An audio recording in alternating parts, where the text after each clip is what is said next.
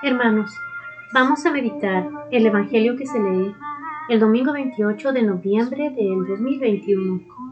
El Evangelio que se lee es el de San Lucas, capítulo 21, versículos del 25 al 28 y del 34 al 36. En aquel tiempo, Jesús dijo a sus discípulos, Habrá señales prodigiosas en el sol, en la luna y en las estrellas. En la tierra las naciones se llenarán de angustia y de miedo por el estruendo de las olas del mar. La gente se morirá de terror y de angustia. Espera por las cosas que vendrán sobre el mundo, pues hasta las estrellas se bambolearán. Entonces verán venir al Hijo del Hombre en una nube, con un gran poder y majestad. Cuando estas cosas comiencen a suceder, pongan atención y levanten la cabeza, porque se acerca la hora de su liberación. Estén alerta para que los vicios, con el libertinaje, la embriaguez y las preocupaciones de esta vida no entorpezcan su mente y aquel día los sorprenda desprevenidos, porque caerá de repente como una trampa sobre todos los habitantes de la tierra. Velen, pues, y hagan oración continuamente para que puedan escapar de todo lo que ha de suceder y comparecer seguros ante el Hijo del Hombre. Palabra del Señor. Gloria a ti, Señor Jesús.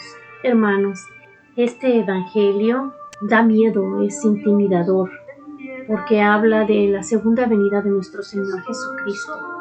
Pero debemos de entender el verdadero mensaje.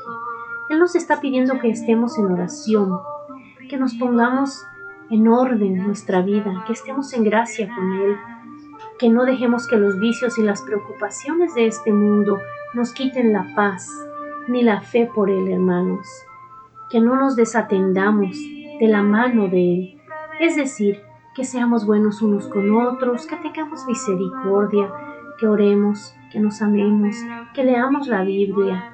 Este tiempo, hermanos, es un tiempo de preparación. El Papa hoy dice, hoy empieza el Adviento, el tiempo litúrgico que nos prepara para la Navidad, invitándonos a levantar la mirada y abrir nuestro corazón para recibir a Jesús.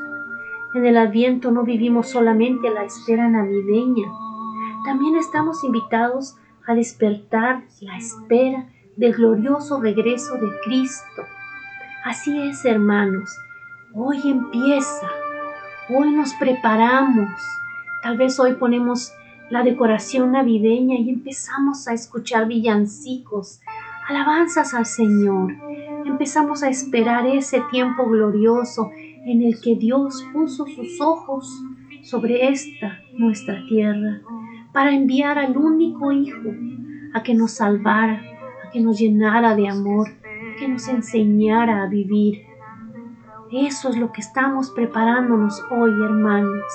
Así que sin miedo, vamos adelante a prepararnos a vivir este adviento como si fuera el primero, hermanos, como si fuera el último, con todo el amor al Señor, amor entre nosotros y dedicación a la oración, a los sacramentos, a ir a misa y a crecer espiritualmente, hermanos.